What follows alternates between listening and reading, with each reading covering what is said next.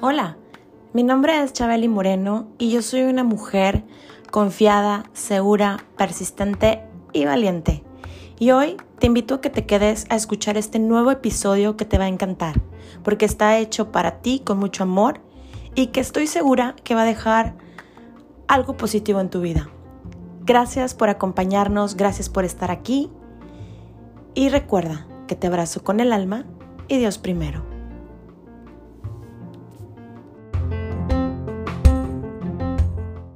Bienvenidos a Chabeli Moreno el podcast.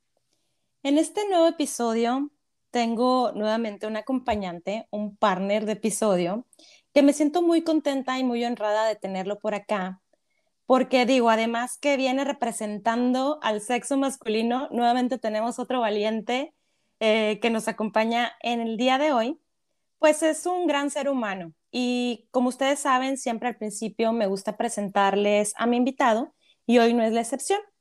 Su nombre es Carlos Villa. Él es originario de la ciudad de Monterrey, Nuevo León. Eh, actualmente él es casado, tiene una familia, tiene dos pequeños y cuatro mascotas. Él es egresado de la Facultad de Economía de la Universidad Autónoma de Nuevo León. Durante su carrera y durante los últimos 15 años, él ha participado en compañías locales e internacionales Em, entre ellas, por nombrar algunas, Prologis, 3M e eDay, facilitando y liderando equipos de ventas, lo que lo llevó a convertirse en consultor y en entrenador en ventas en el año del 2014 al 2019.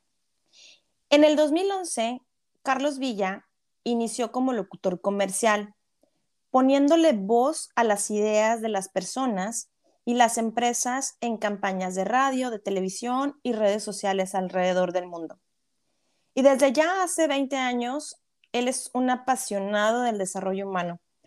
A través de su empresa Bifocal, pues a él le gusta mucho trabajar con jóvenes, adultos y padres de familia en diversos talleres y conferencias de diversos temas. Él está convencido de que podemos ser mejores personas cada día.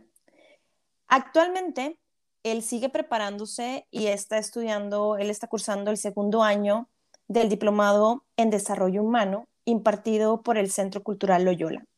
Entonces, pues bueno, eh, me encanta poder presentar a personas que tienen tanta experiencia y tanto recorrido en, el podcast y pues, como les decía, en esta ocasión no es la excepción.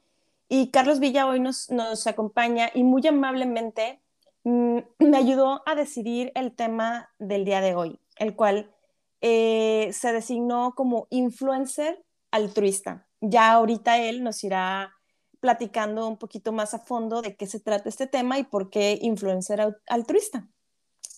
Pero bueno, pues sin más ni más, le doy la bienvenida a mi queridísimo amigo Carlos Villa. ¿Cómo estás, Carlos? Hola, Clau. Muy bien, gracias a Dios. Muy contento y bueno, voy a decir súper contento. Me da muchísimo gusto escucharte y me da más gusto saber que tienes un podcast y que se trata de contenido positivo. Así es que por eso estoy como doblemente contento. Qué gusto, mi Charlie. Y fíjate que, bueno, es una tradición que ya se ha ido convirtiendo aquí en el podcast, eh, de que yo platique una anécdota con mi invitado. Eh, hay invitados que de pronto no conozco en persona, pero a ti sí y nos tocó compartir en algún momento eh, en, el tema laboral, trabajar y participar en la misma compañía, que en este caso fue 3M.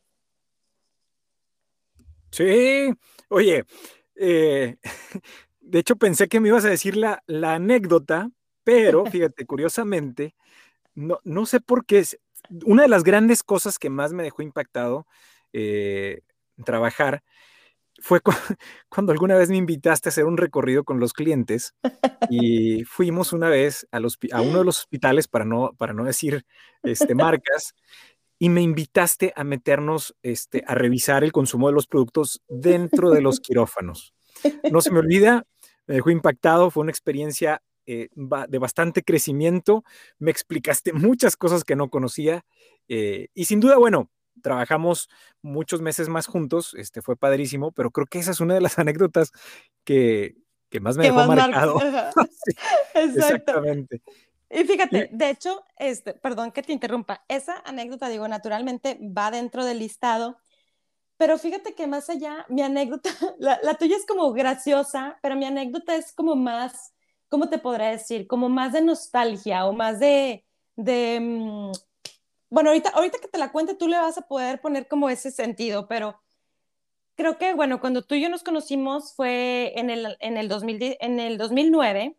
Eh, realmente yo estaba súper, súper, súper así, nueva también en, en esa área, en ventas.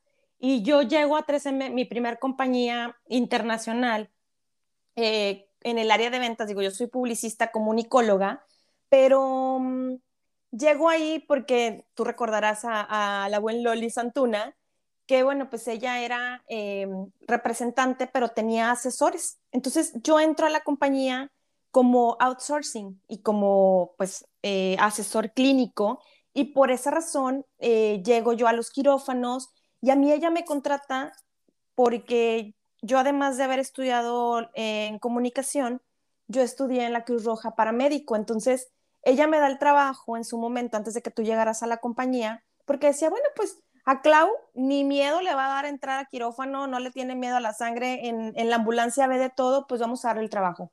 Pero luego, ¿qué pasa? O sea, pasa un año y medio eh, que yo estoy como asesor clínico y llegas tú a la compañía y llegas tú con la gerencia y pues te haces cargo de los representantes que estaban directo a 3M.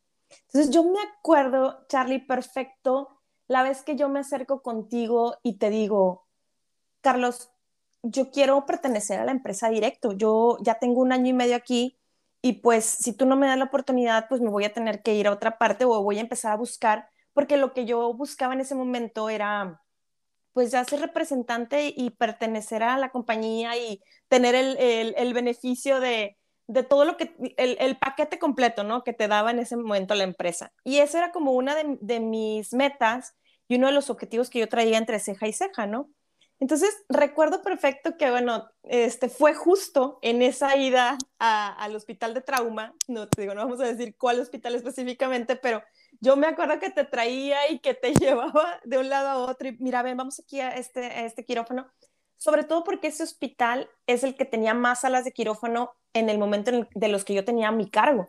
Entonces, oh, te di la paseada de la vida y bueno, ese para mí era el mejor momento, pues para que tuvieras que yo tenía conocimiento, para que tuvieras que, bueno, ya tenía un año y medio que yo al menos, yo consideraba que ya había agarrado experiencia y que podía hacer un buen papel siendo eh, representante ya directo de la marca y todo esto, ¿no? Entonces, gracias a ti, y, la verdad es que no lo digo ni por compromiso, ni porque da bien, ni mucho menos, gracias a ti yo llego a hacer carrera y pues de ahí le seguí en diferentes otras compañías, pero si no hubiera sido porque tú me diste esa oportunidad y hablaste, me acuerdo que en ese entonces estaba Robert Plasencia y este que también era un tipazo, súper buena onda el señor y que me entrevistaron y que de ahí, bueno, yo creo que ya nada más faltaba tantito para que me entrevistara el dueño de 3M directito, porque ya ves que era un proceso muy largo.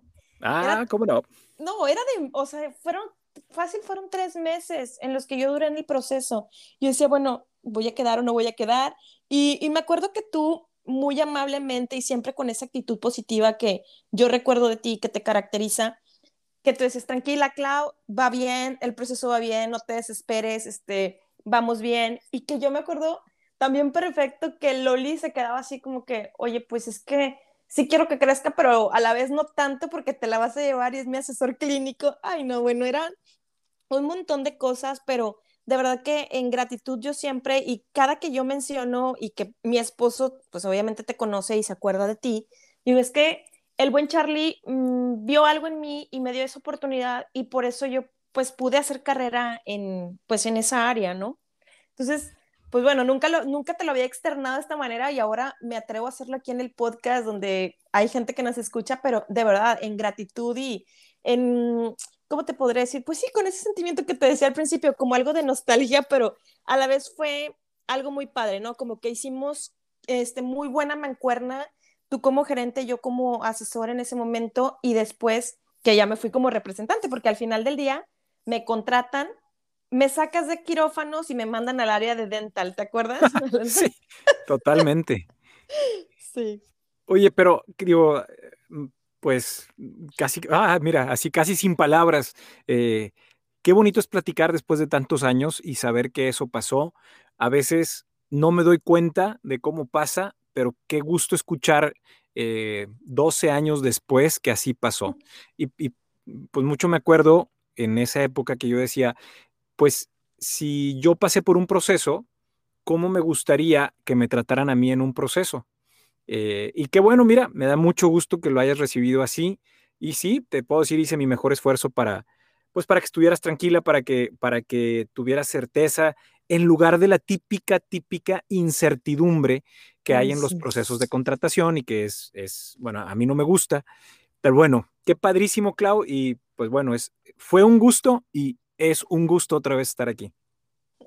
Gracias, mi Charlie. Pues nuevamente gracias por tu tiempo, por acompañarnos acá y que sobre todo creo que este tema, digo, siempre lo digo y, cada que tengo un invitado en el podcast, eh, siempre aprendo, o sea, yo, siempre digo que de todo y de todos aprendemos. Entonces yo siempre me quedo con un aprendizaje y esta parte de, de compartir y compartirnos con alguien más con temas positivos, pues a mí me encanta, ¿no? Entonces estoy segurísima que con este tema que traes el día de hoy, pues va a ser muy interesante para la audiencia, pero para mí personalmente también. No, muchísimas gracias, Clau. Eh, pues, pues bueno, ahora sí que ojalá, eh, ya sea que a ti o a cualquier otra persona, me gusta mucho esta frase, lo inspire en algo. Eh, y casi puedo decir con seguridad que, que así será pues tengo algunos años dando, dando eh, conferencias o talleres y me da muchísimo gusto que, pues así como tú ahorita me dices, pasan los años y me encuentro a alguien en la calle y me diga, oye Villa, este, ¿sabes qué? ¿Te acuerdas la conferencia que diste hace no sé cuándo? Y yo, ay, híjole, no. Pero bueno, creo, no, sí, fue hace 10 años y se trató de no sé qué, no sé qué. Bueno, pues después de esa conferencia eh, salí y no sabes lo que cambió y lo que produjo en mí. ¡Wow! y, bueno, y dices, ya con eso me doy por súper por super bien servido. Entonces, antes de empezar mis conferencias o mis charlas o capacitación, lo que sea, eh, pues digo, estoy seguro que algo, al menos de las 5000 palabras que ahorita vaya a escupir, probablemente una, dos o cinco te hagan clic, te hagan sentido eh, y te inspiren a hacer algo más. Este, y ojalá y así sea. Eh, este tema, como tú dijiste el día de hoy, pues eh, e, está basado, o esta plática que tengamos tú y yo, está, está basada en una conferencia que tengo que se llama Influencer Altruista. Em, y para empezar con esto, este tema o esta conferencia viene inspirada por una terrible desesperación que tuve hace, pues no sé, como cuatro, cinco, seis años por ahí, en donde todo iba muy bien, como dicen, este, hasta una noche en donde me sentía, me sentía inquieto, me sentía como desesperado, típico, sin dormir. Este, yo decía, ¿qué, qué pasa? ¿Qué pasa? ¿Qué, ¿Qué, no me está dejando dormir? ¿Qué me trae inquieto? ¿Por qué me siento como, como insatisfecho? Como mm, así, pues sí, insatisfecho es la, es la, es la palabra. Y entonces decidí eh, ponerme a, escribir una carta, eh, o, más que una carta, a escribir. Eh, y ahí dije, de primera instancia, todo lo que escriba no me voy a detener. Y escribí mil cosas, mil cosas, mil cosas. Y al final me di cuenta que me sentía así porque no, no me sentía realizado y había algo que me preocupaba. Eh, ¿Has oído la parábola de los talentos? Este, la parábola de Jesús de los talentos, donde le dice a la gente, eh, digo, le dice a los, a los sembradores, pues tienes, tu sembrador tienes estos talentos, tú tienes otros y tú tienes otros. Este, cuando yo regrese vamos a ver qué le hicieron a esos talentos y cómo los cosecharon. Y yo decía, creo que lo que me está inquietando ahorita es que yo siento que tengo unos talentos que no estoy poniendo totalmente al servicio de los demás y que me daría mucha pena llegar ante, ante Dios y que me diga, hijo mío, te di todos estos talentos en la tierra, ¿qué hiciste con ellos? Y yo decirle, cric, cric, ah, pues no sé, eh, déjame, déjame lo checo y regreso luego, ¿no? Y dije, wow, ok, eso es lo que me trae inquieto. ¿Y por qué? ¿Por qué me siento así? O sea, ¿por qué no estoy pudiendo hacer todo esto, no? Eh, y entonces me empezaron a caer un montón de veintes a partir de que, de que hice esa, como esa carta para mí o ese, o ese escrito para mí. Eh, y empecé a pensar y dije, ¿cuánta gente no se sentirá como yo?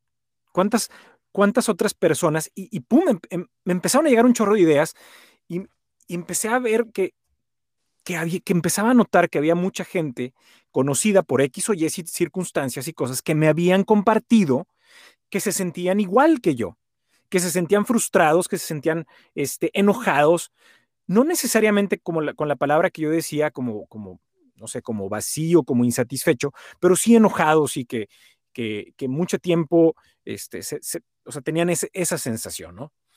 Entonces, decido escarbarle más al tema y, y, bueno, pues llego a la conclusión de que, de que a pesar de que tenía pues una, una gran familia o de que tengo una gran familia o tenía un gran trabajo, demás, pues terminaba por no sentirme satisfecho.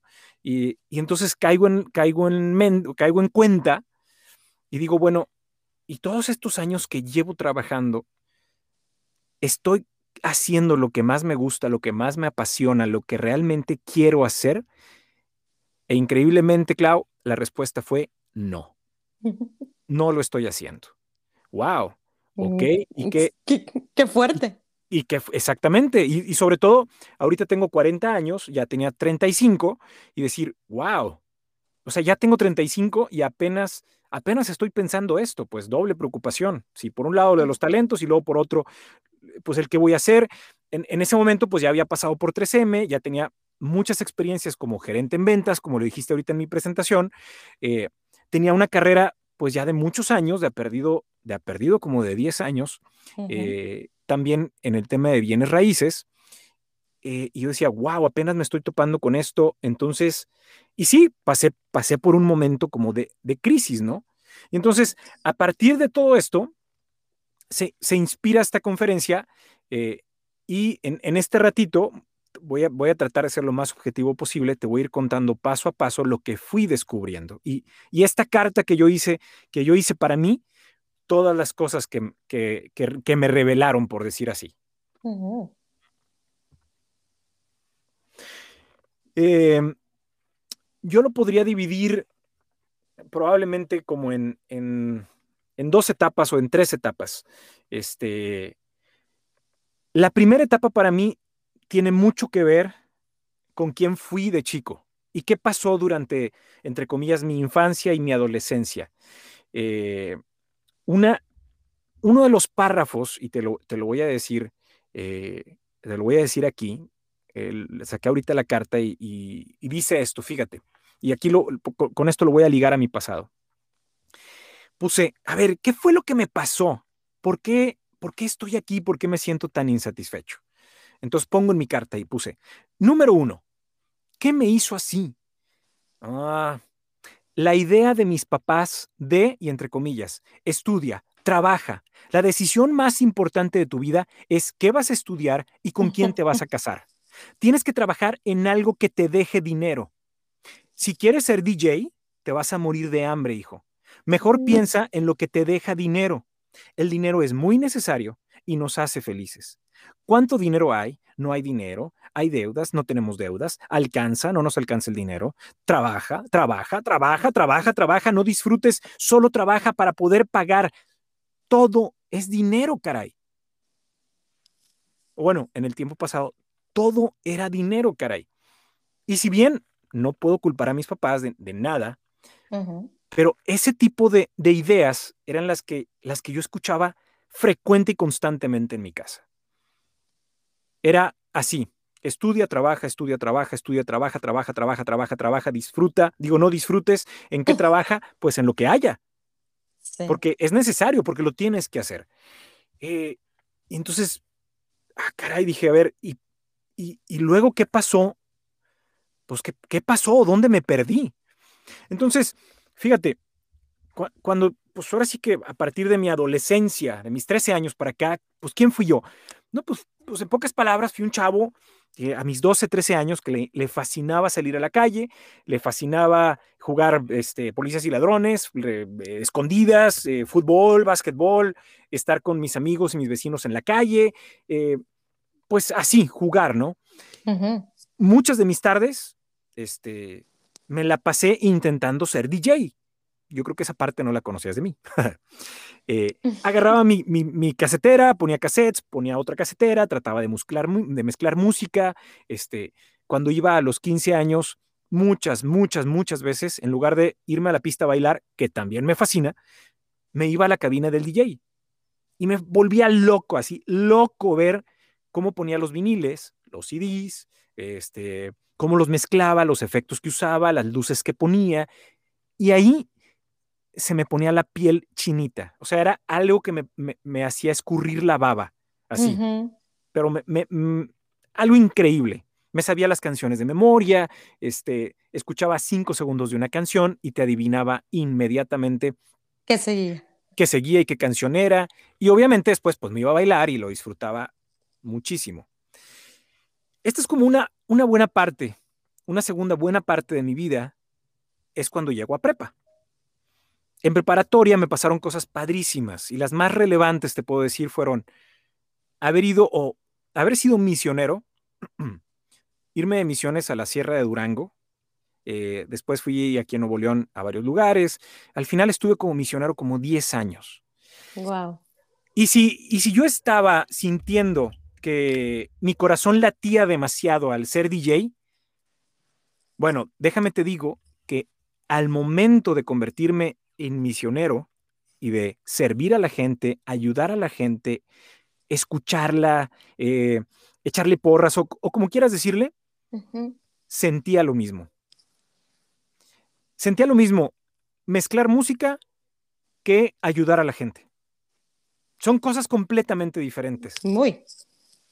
Tanto, fíjate, tanto sentía eh, de, de inspiración en esta parte de ponerme al servicio de la gente, que hasta en algún momento me temblaron las piernitas y me iba a convertir en religioso o en sacerdote.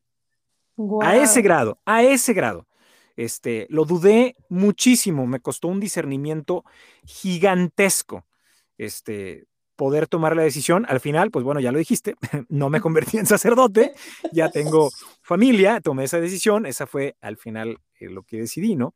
Pero bueno, estas dos cosas marcaron mi vida. Y entonces digo, a ver, a ver, a ver, a ver, Carlos, estás escribiendo que ahorita te dedicas a trabajar, que estás como consultor en bienes raíces, eh, que te está yendo muy bien, que ganas este, pues, buen dinero, que estás con tu familia, etcétera, etcétera, etcétera.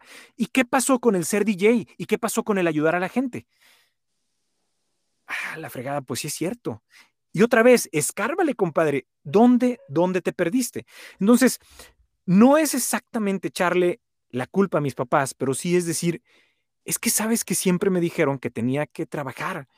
Siempre me dijeron que no podía, o indirectamente me dijeron, que no podía escuchar a mi corazón y que si mi corazón me decía algo, no le hiciera caso. Que si mi corazón me decía, te encanta ayudar a la gente, te encanta escuchar música, no, espérate. Hay trabajo. ¿Qué trabajo hay? Eh, en su momento, pues había consultor en calidad, fue uno de mis primeros trabajos, ¿no? Pues agárralo. Pero, pero, pero, pero eso no es lo que quiero, agárralo. O por ejemplo, ¿qué carrera vas a estudiar? Híjole, pues no sé, a lo mejor comunicaciones, a lo mejor este, algo así que me permita estar en esto. No, hijito, a ver, este, te vas a morir de hambre. Eh, bueno, pues es que me gusta. No, pero es que, a ver, con tu rollito este quiero ser DJ, no. Que luego, pues si ahorita escucharon a DJ Tiesto y a todos ellos, diría, wow, pues creo que estaría millonario, ¿verdad? Eh, y, yo, y lo bueno, entonces todavía más confundido o, más confuso se hacía este proceso para mí, porque decía, wow, o sea, entonces tengo que, encontrar algo que necesiten ahorita, que me deje lana, pero que no necesariamente me guste. Eh, bueno, pues a ver, pues papá, mamá, pues soy bueno para las matemáticas, pues, pues soy organizado en algunas cosas, pues estudiaré algo, estudiaré LAE, mm. pero pues LAE tampoco te va a dejar dinero. Y, pues, y te lo estoy diciendo literal, Clau. O sea, no, no, o sea, sin exagerar. Pues de las carreras administrativas, ¿cuál deja lana? No, pues economista. Y pues, ¿qué crees? Acabé estudiando economía. Sí. Y todavía dentro de mi carrera, eh, decidiendo como que no me gusta, no me gusta. Hasta primer semestre no me gusta, segundo semestre no me gusta, tercero no me gusta. Pues me quiero salir, no te salgas. yo, papá, mamá, me quiero salir. No, pero pues a ver, si ya, la típica, si ya empezaste algo, ahora lo acabas. Sí.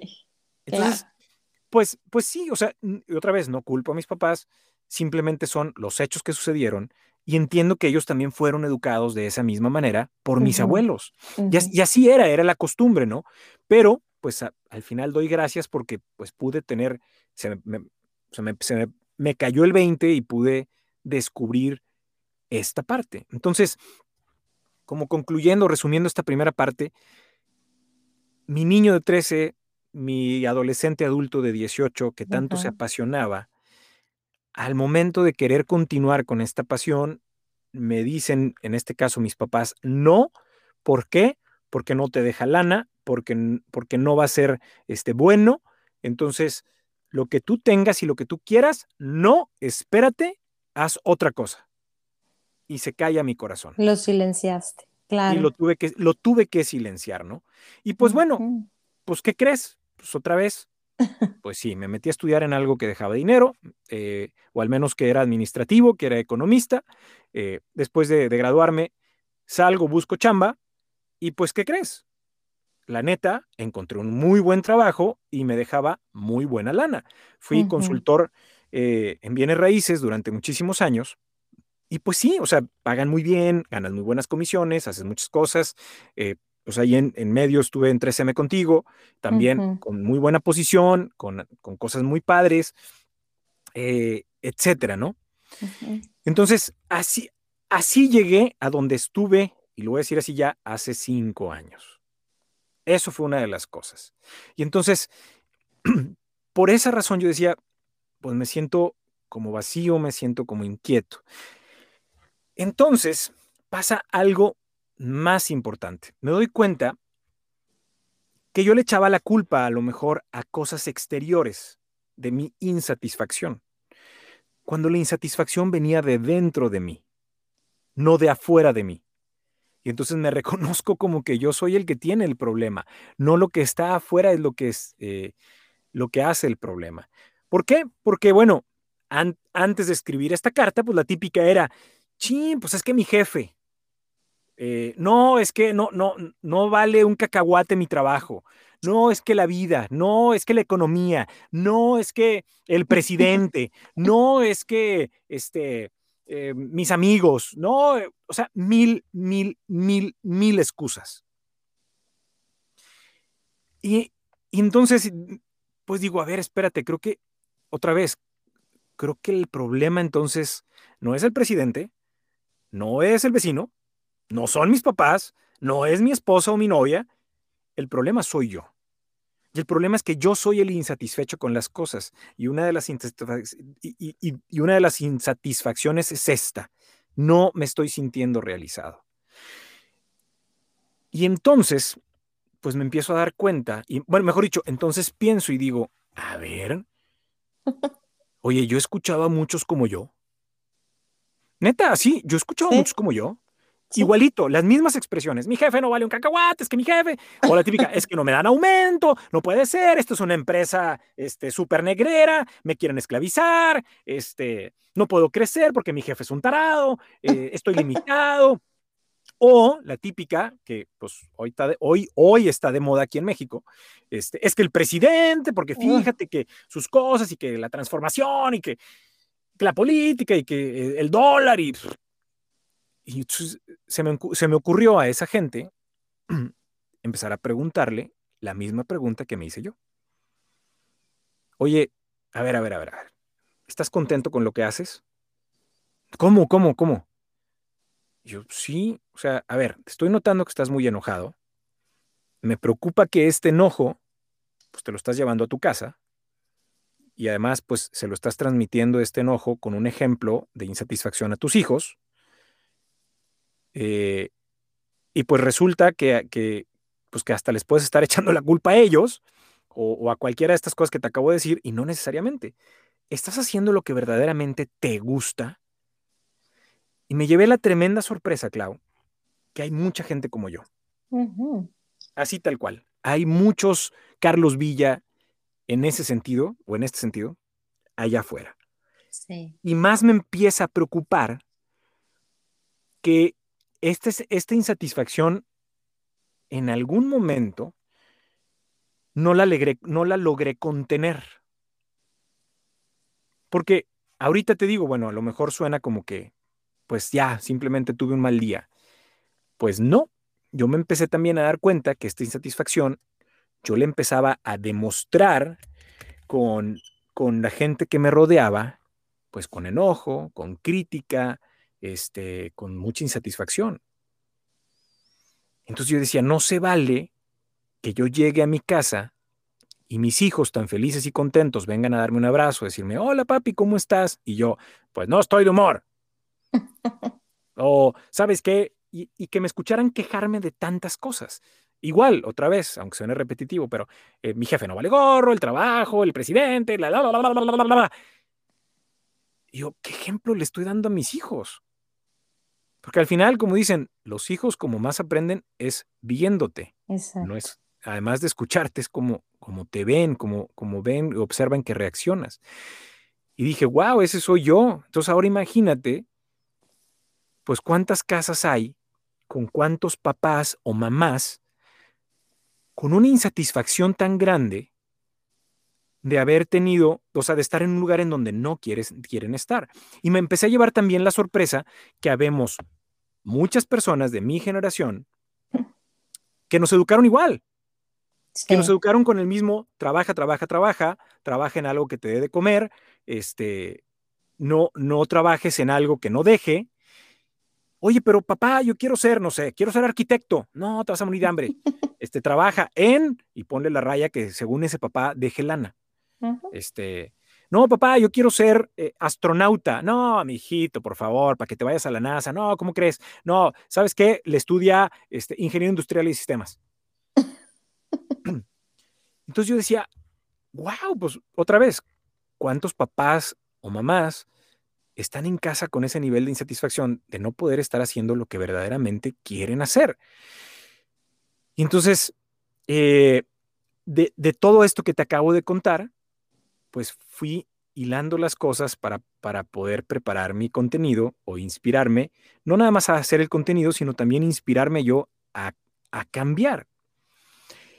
Eh, un segundo componente que también empecé a notar que, que influía mucho ahora en los jóvenes, si yo tenía 35, pues yo empezaba esto también a ver qué, qué sucedía pero en, en, los chavos de 15, de 20 y de 25 que empezaban a tomar la decisión de qué estudiar uh -huh. o que ya estaban en universidad estudiando o que se terminan o que terminan de estudiar la universidad este, y ahora tienen que decidir pues dónde trabajar y qué hacer. Me empecé a dar cuenta que además de que hubiera un papá que les dijera pues todo esto que te conté, ¿no? El, el estudia algo que te gelana, bla, bla, bla, pues ahora hay un segundo componente que se llama redes sociales. Y en este segundo componente, sin querer queriendo, los empiezan a invitar a los jóvenes o adultos o como lo quieras llamar, pues también a, a, a no hacerle caso a su interior y a hacer algo que esté de moda y que les deje lana. Entonces, si te acuerdas, pues ya tenemos, yo creo que 10 años de perdido, o pues sí, más o menos, entre 5 o 10 años, que aparece esta imagen de, de, las redes sociales. Bueno, redes sociales tiene muchísimo más, uh -huh. pero el, dentro de las redes sociales aparece el concepto del influencer. Sí. Y entonces, al principio, pues sí, empieza una persona a compartir cosas, a decir lo que le gusta, lo que no, y empieza a recomendar y a influir en la gente y a convertirse en influencer. Pero me empieza a llamar también la atención que ahora el chavo o el adolescente dice, oye, es que también independientemente de lo que me digan mis papás, yo quiero ser influencer. Achis, ¿y por qué? Pues que está bien chido. ¿Por qué? Pues porque tienes un chorro de seguidores, te haces famoso. Mira estos influencers, o sea, te ponen los ejemplos, ¿no? Mira fulanito, fulanito, fulanito. Ve toda la cantidad de seguidores que tienen, o sea, y aparte te dicen números. Mira, este tiene 10 mil, este tiene 100 mil, este está más chido y ya tiene como medio millón. Este sí ya se voló la barda y tiene un millón de followers. Y yo, ¿y qué más? No, aparte les pagan. ¿Sabes cuánto les pagan por hacer una mención? No, pues la neta no tengo ni la menor idea. No, pues la cantidad va desde tanto hasta tanto. Órale, güey. Pues sí, sí ganan una super lana. Y aparte te empiezas a dar cuenta que el influencer, pues de traer un bochito, pues pasa un año y ya trae un camionetón, ¿no? Y dices, wow, pues sí, sí deja. Entonces la, la ecuación se vuelve más complicada porque ya no nada más es papá y mamá el que me están diciendo eh, si sigo o no sigo mi interior y mi corazón y, lo que tengo que hacer y demás, sino que ahora hay un tercer, una tercera opinión o una segunda opinión, que son las redes sociales, que me empiezan a decir, no, no, no, no, espérate. Si estás pensando en algún proyecto, mejor piensas en convertirte en influencer porque te haces famoso de la noche a la mañana, haces un video que se haga viral, este, donde te caes en un río y te pegas con un tronco y ya te hiciste súper famoso. Y aparte, después de ahí te van a hablar para hacer una campaña de tele para unas galletas y después te van a hablar y te van a dejar un millón de pesos en regalías. Suena súper coqueto. Suena, pero... atractivo, claro. Súper atractivo y aparte, pues muy fácil. ¿Y a quién, a quién, ahora sí que a quién le gusta batallar como profesión? Pues oye, me están diciendo que pues me ponga a grabar videos, me, que, haga un, que haga unos que estén chidos y en una de tantas le pego al gordo, se hace viral, todo el mundo me reconoce, este, como muchos casos ha habido, y ¡pum! Ya la hice. Y entonces, pues otra vez viene, viene este distractor de que la gente podamos pensar qué es verdaderamente lo que quiero. Y, otra vez, mi, preocupación viene hacia que, que realmente la gente pueda estar haciendo lo que quiera, pues para que por consecuencia derrame felicidad por donde vaya. Y no al contrario, derrame preocupación, mal gusto, pelea, entre comillas, no tan bien fundamentada, y echándole la culpa a todos los demás.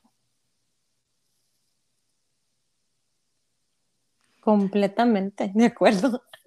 Y fíjate que ahorita que mencionabas esto de, de las nuevas generaciones, las generaciones que están más abajo de las nuestras, pues yo también me he dado cuenta que mm, no les gusta batallar, quieren las cosas fáciles y, y, bueno, o sea, hay encuestas y esto lo platicaba en el, en el podcast del día de hoy que se publicó hoy, en el que mm, a, nuestras generaciones, los, las generaciones de los jóvenes nos ven como de flojera.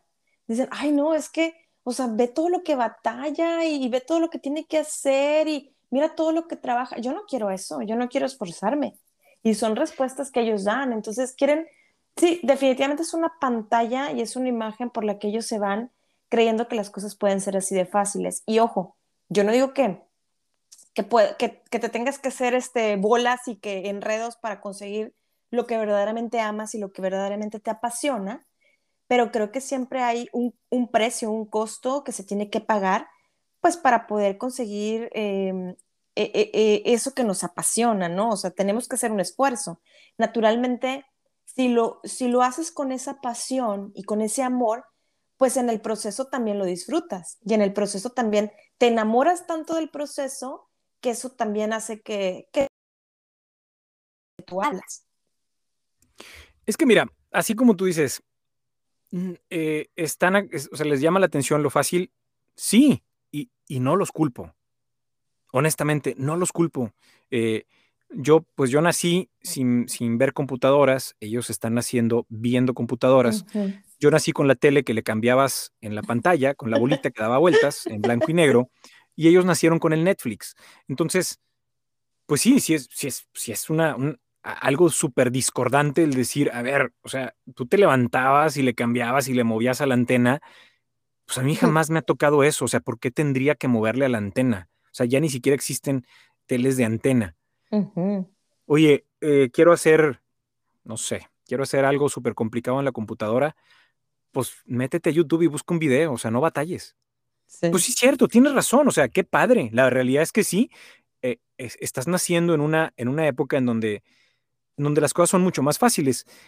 Es injusto decirte que seas flojo, sino, pues está bien, no te gusta batallar y a quién le gusta batallar otra vez. Y, y número dos, pues así nosotros le dijimos a nuestros papás o nuestros papás, mejor dicho, pudieron vernos a nosotros así. Mira este viendo tele y cambiándole con la perilla, pues yo ni siquiera tenía tele.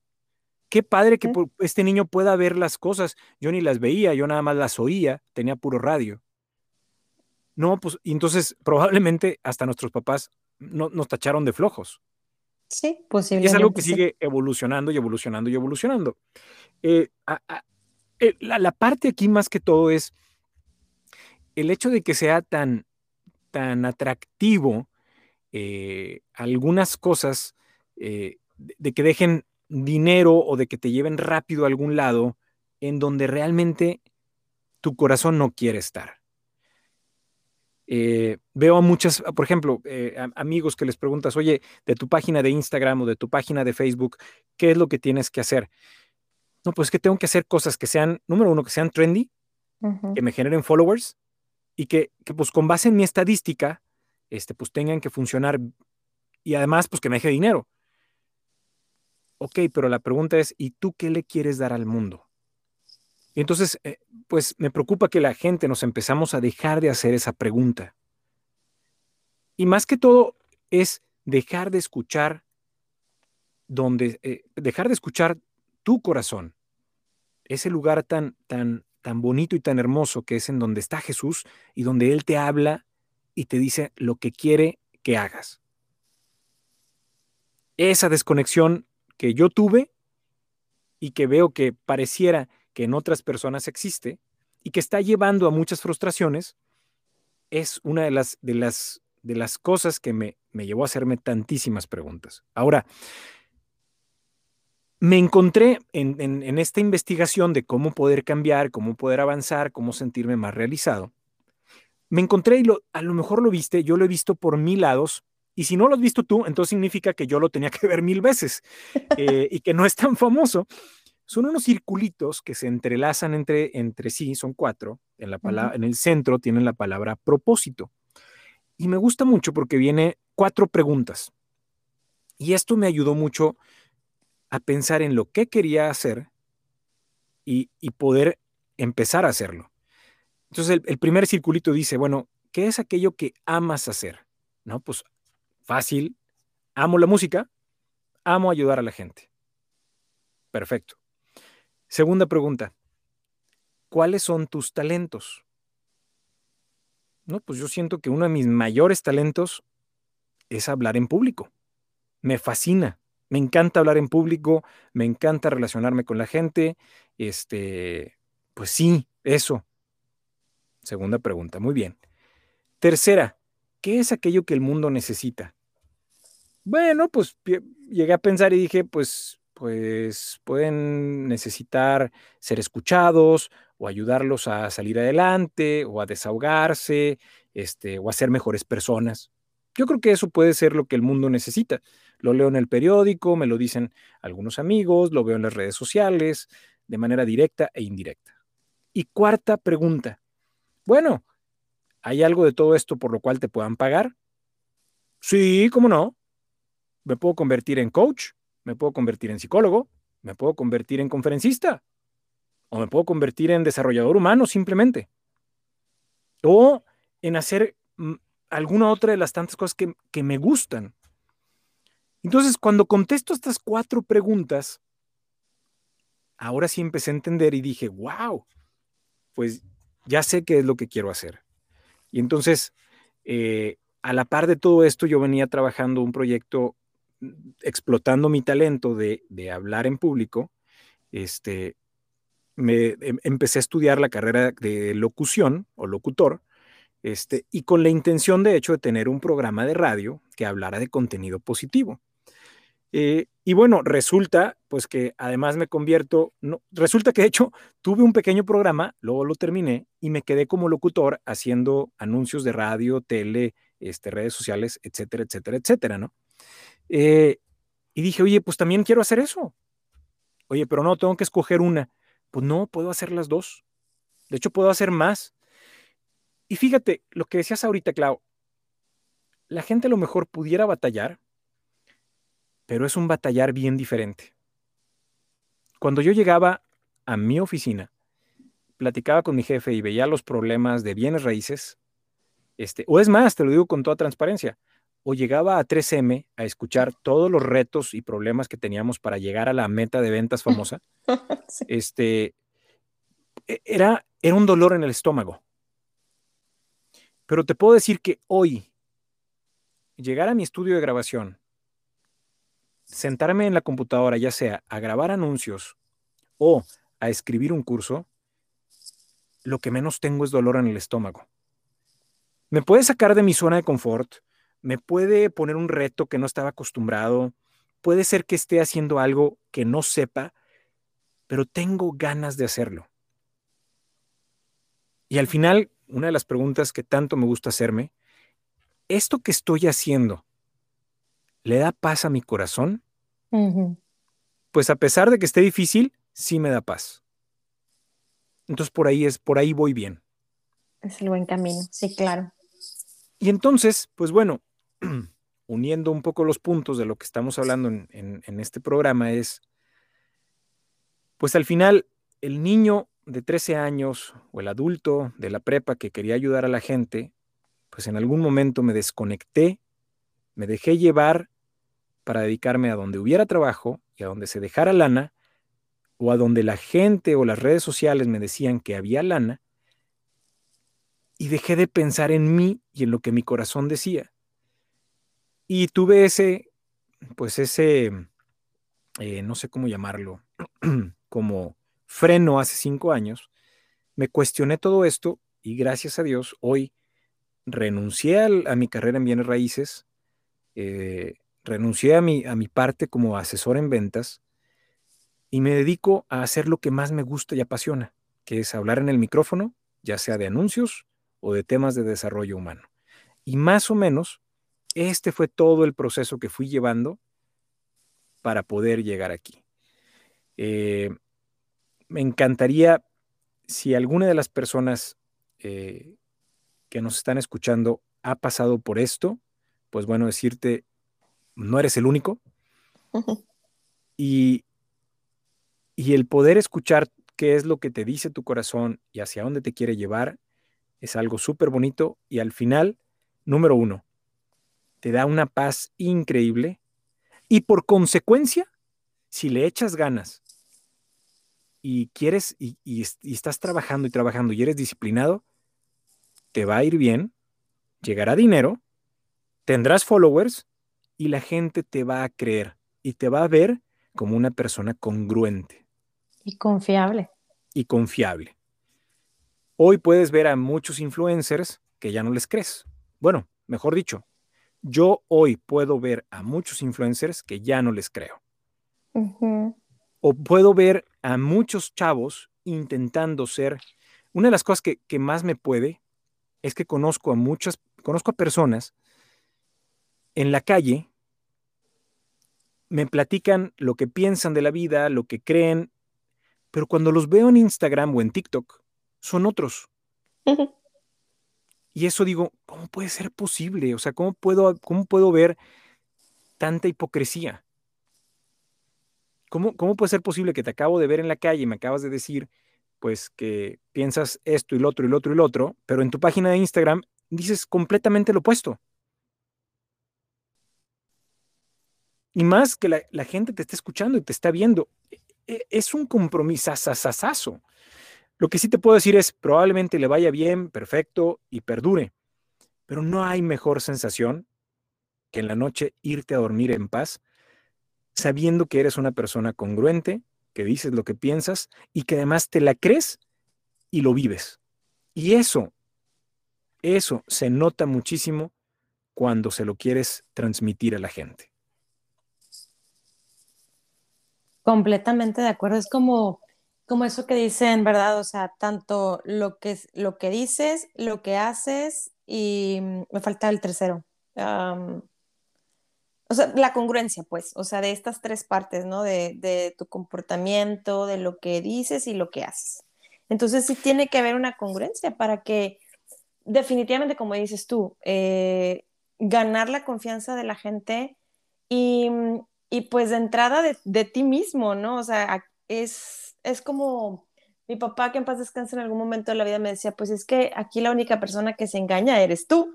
Y como dices, también es poner esta, eh, esta cuestionante de, pues no creer, no creerlo todo, ¿no? O sea, me voy a creerte la mitad. Seguramente algo de lo que dices es verdad, pero pues hay que seguir como cuestionando esta parte, ¿no? Porque sí, definitivamente concuerdo contigo y también eh, me sumo a la lista de, de los padres. Dinero, trabaja, trabaja, no. O sea, pero eran, eran las generaciones, estaban preparadas así. Y como dices, no, no es un juicio, pero pues hay que, hay que ir despertando y tener más conciencia en esto porque ahora, ahora a nosotros nos toca que otras personitas, otros eh, seres humanos nos sigan. Ahora, ya que dices eso, Clau, eh, hay, bueno, dos, dos, últimas ideas este, que quiero compartir. Eh, ahorita dijiste una frase de la congruencia. Bueno, nada más para terminar este punto es, y me encanta esta frase que dice, congruencia para que haya elocuencia. Así, tal cual, congruencia para que haya elocuencia. Eh, aun, cuando cuando hayamos sido educados de esta manera, eh, puede, puede ser el caso, yo, yo le doy muchísimas gracias a Dios, a mi familia, también a mis papás, que tuve la oportunidad de poder crecer, renunciar a mi trabajo y de hecho renuncié con, con dos hijos ya, este, y fue complicado, pero bueno, se pudo. ¿Qué pasa si no puedo? Así. Carlos, pues sabes que mi, situación no me lo permite. Tienes razón, me encanta tus, tu manera de pensar. Fíjate que mi, como muchas personas se han acercado a decirme, es, fíjate que mi talento es, este, no sé, hacer manualidades. Mi talento es, este, ser piloto aviador. Pero pues voy a empezar y voy a ganar 5 mil pesos, pues ya tengo 45 años eh, y necesito ganar 40 mil. No, no, no, o sea, no, baja el cero y no contiene. entonces, ¿cómo le hago? Yo, yo lo que quiero decir, lo que me gusta mucho contestar es, número uno, cada vez que tengas oportunidad de hacer lo que te gusta y apasiona, hazlo. No lo dejes, eso sí, no lo dejes. Oye, es que me gusta volar aviones. Pues si te lo permite, al menos una vez cada tres meses, renta un avión y vuélalo. Es que me gusta cocinar y no puedo poner mi restaurante y no puedo ser chef. Pues cada vez que puedas, cocina en tu casa. Pero no dejes que los talentos que por naturaleza Dios te dio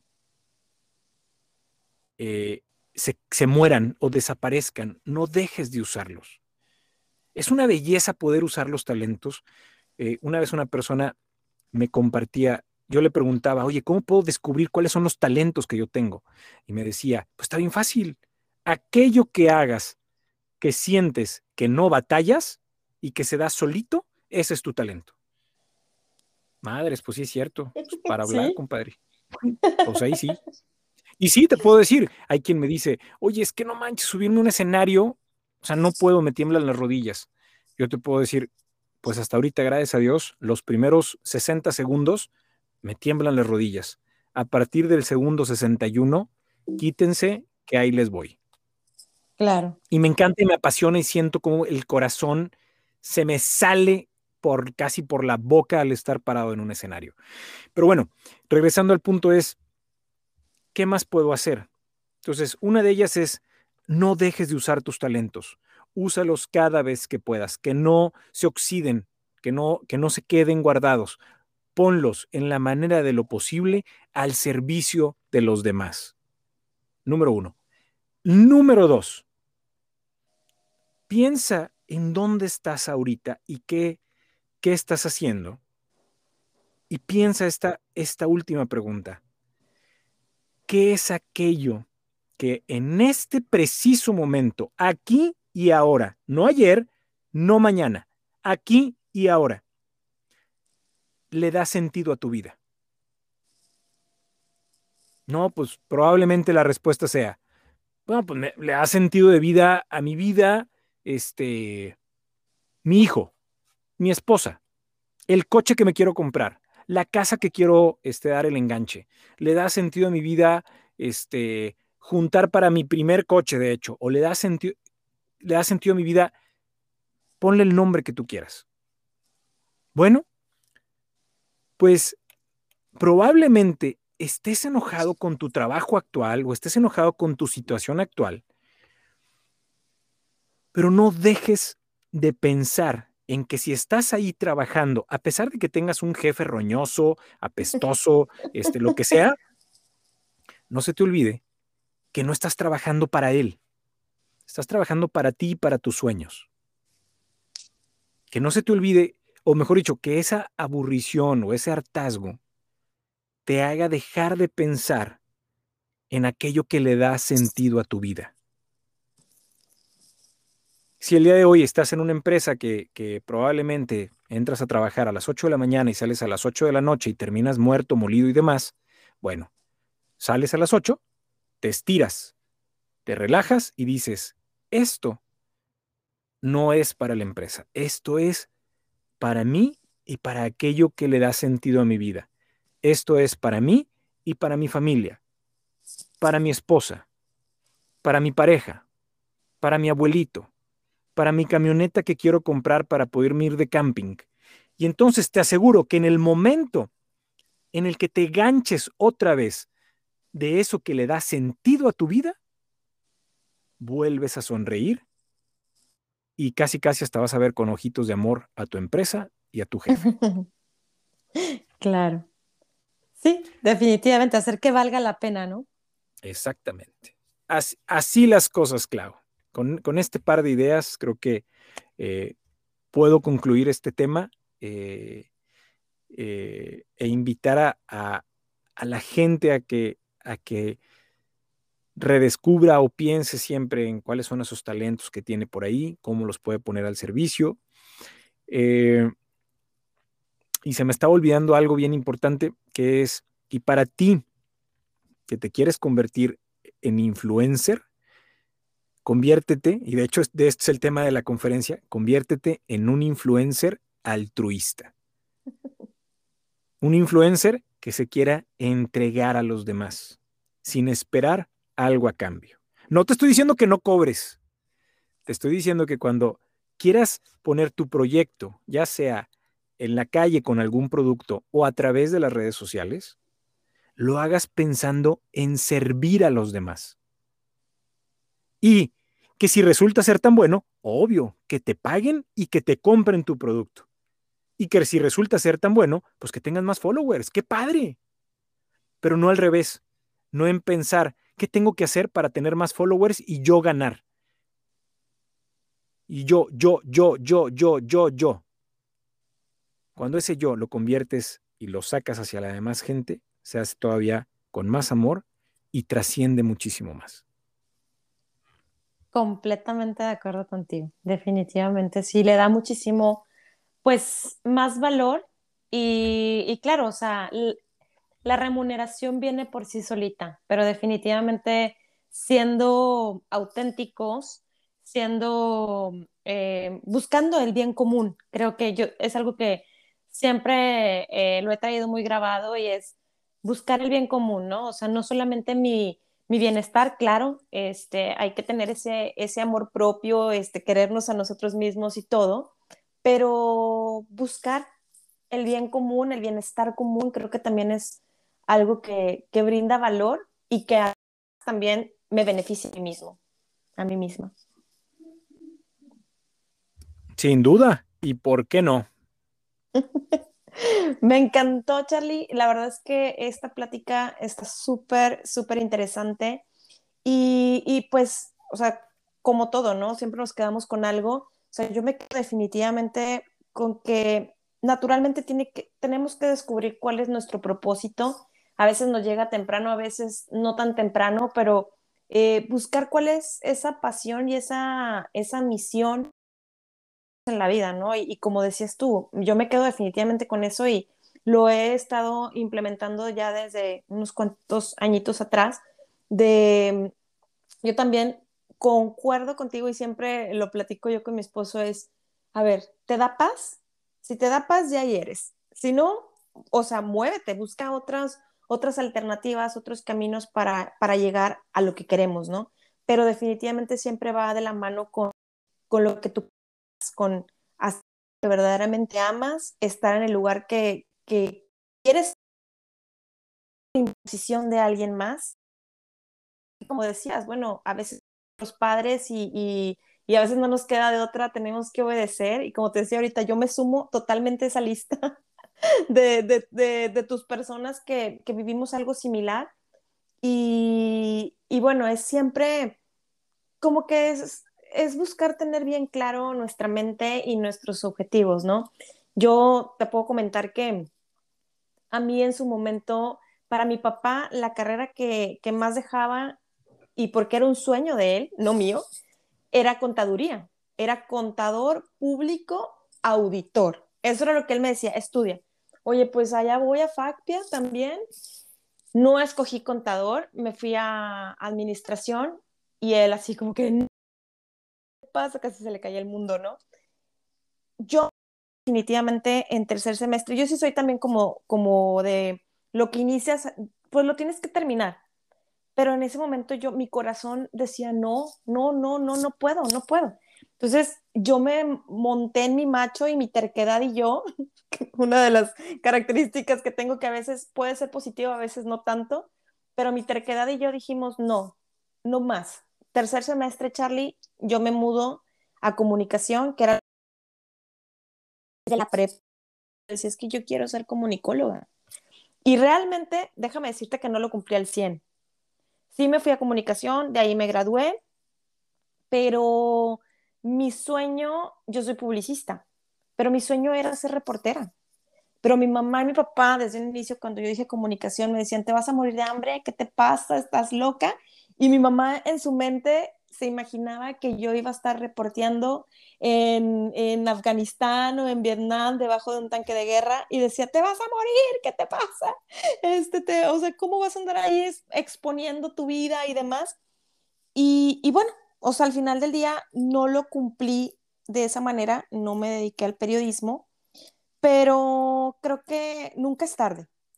O sea, nunca es tarde para hacer lo que nos apasiona y tener eso, eso que te comento ahorita, tener esa mente clara y de lo que verdaderamente queremos, de lo que verdaderamente nos apasiona y, y qué tenemos para darle a nuestro entorno, ¿no? Buscar ese bienestar del que te hablo también. E, e, es que aparte, mira, exacto, Clau, o sea, nunca es tarde y, y nunca sabes, ahora sí, cómo son los designios de Dios y por dónde te va a llevar. O sea, y simplemente te lo pongo, te lo pongo con esto que acabas de compartir tú. Querías, querías ser reportera. Pues aquí estás, Clau. Aquí estás haciéndola de comunicóloga y pues estás de, vamos a llamarlo entre comillas, como reportera. O sea, no estoy tratando de encajar la situación, pero sí te estoy haciendo ver que aquí estás. Y ya empezaste tu programa y estás, estás como ayudando a comunicar cosas a la demás, a la demás gente. ¿Tú qué sabes que el día de mañana, y es más, lo voy a dramatizar, fíjate, que el día de mañana digas, chin, fíjate que el programa no me gustó tanto, pero aprendí y quiero hacer otro programa. Y luego otro. Vamos a suponer que ya en, en tu tercer programa, por decir un ejemplo, este, algún día te escuche alguien y te diga, Claudia, me encantó la manera en cómo llevas las entrevistas y en cómo compartes, vente, vente a hacer un proyecto juntos. Y te quise poner el ejemplo de que no te gustó uno y otro y otro, porque a veces así nos pasa y es, es algo muy natural, que estamos en este camino que nos apasiona y que a veces las cosas no suceden como uno quiere. Y, y más que agüitarte, cuando realmente lo tienes dentro de tu corazón, tú le llamas terquedad, pero yo digo pasión en corazón, lo quieres volver a intentar y volver a intentar y volver a intentar y volver a intentar, y el día de mañana, ¡pum! Y, una de las cosas que, que, más me vuelve loco es que el día de hoy volteo hacia atrás y digo, wow, 20 años hablando en público. ¿Por qué nunca me detuve? Porque es algo que me vuelve loco, me, apasiona. Ahorita acabo de cumplir, eh, vamos a llamar así, 10, años de tener mi estudio de grabación y digo, Madre Santa, 10 años, wow. Yo sé que hay empresas que tienen 150, 200 o 500 años, no soy nada, pero digo, ya para haber durado 10 años. Como locutor empecé antes, pero ya oficialmente con una marca empecé en el 2011, en, junio del 2011. Wow. Wow, dije, y te puedo decir, y he tenido miles y millones de tropiezos, pero Desde luego. Me, me encanta y me fascina meterme y encerrarme en mi cabina y grabar un comercial. Me, me, encanta, me divierto muchísimo. Este, entonces, qué padre que compartes esto. Gracias por el ejemplo que acabas de dar. Yo creo que aquí estás, nunca es tarde le estás dedicando X cantidad de tiempo que tienes ahorita y nunca sabes, no lo dejes de hacer, Clau, no lo dejes de hacer. Nunca sabes el día de mañana qué corazón vas a tocar, quién te va a escuchar y en qué, en qué proyecto se vaya a convertir esto que estás haciendo ahorita. Gracias, mi Charlie. Muchas gracias. Y de verdad, gracias por tu tiempo también, por, por haberte dado este espacio de compartir con, con, nosotros, con el auditorio, conmigo aquí en, en el podcast. la verdad es que yo estaba súper emocionada, ya quería que llegara la hora para grabar y escuchar tu tema y, y además que, como decíamos, bueno, ya pasó un buen de tiempo y como dices, mirar atrás y ver, oye, empecé en esto y luego le seguí en esto otro y esto y esto y esto y ahora me lleva a, por otros caminos, pero mira, aquí estamos nuevamente, como dices, no se sabe, a veces tocamos corazones y, la gente llega. Yo siempre digo que la gente eh, que está en nuestro entorno o que con la que tenemos afinidad es porque estamos vibrando de la misma manera, ¿no? Estamos como en el mismo canal. Y yo creo que nada es casualidad. Entonces, yo creo que siempre hay un, una razón y un, y un para qué y un propósito del por qué a veces eh, encajamos y, y compartimos y nos compartimos con, con, ciertas personas, con ciertos seres humanos. Y creo que en esta ocasión, pues aquí hay, aquí hay un propósito, definitivamente. Totalmente, Clau. Pues ha sido, la neta, un gustazo. Eh, gracias por, por, invitarme, gracias por escucharme. Eh, a todos los que nos escuchen, igual, gracias por escucharnos. Es un gusto y un placer. Gracias, mi Charlie. Nuevamente, gracias. Y bueno, como siempre les comento, y, no, no, es la excepción contigo, eh, las puertas están abiertas para que vuelvas a un siguiente episodio, para que volvamos a platicar, a conversar. segurísimo, ahora sí que encantado eh, y, en verdad del, tema, todo el tema de desarrollo humano me, me gusta muchísimo. Eh, ahora ya ves que me metí al diplomado, pues todavía más. Entonces, encantado. Digo, ya sea de esto o de alguna otra cosa, feliz de volverte a acompañar aquí en el programa. Gracias. Y bueno, pues eh, a todos que les abrazo con el alma y Dios primero.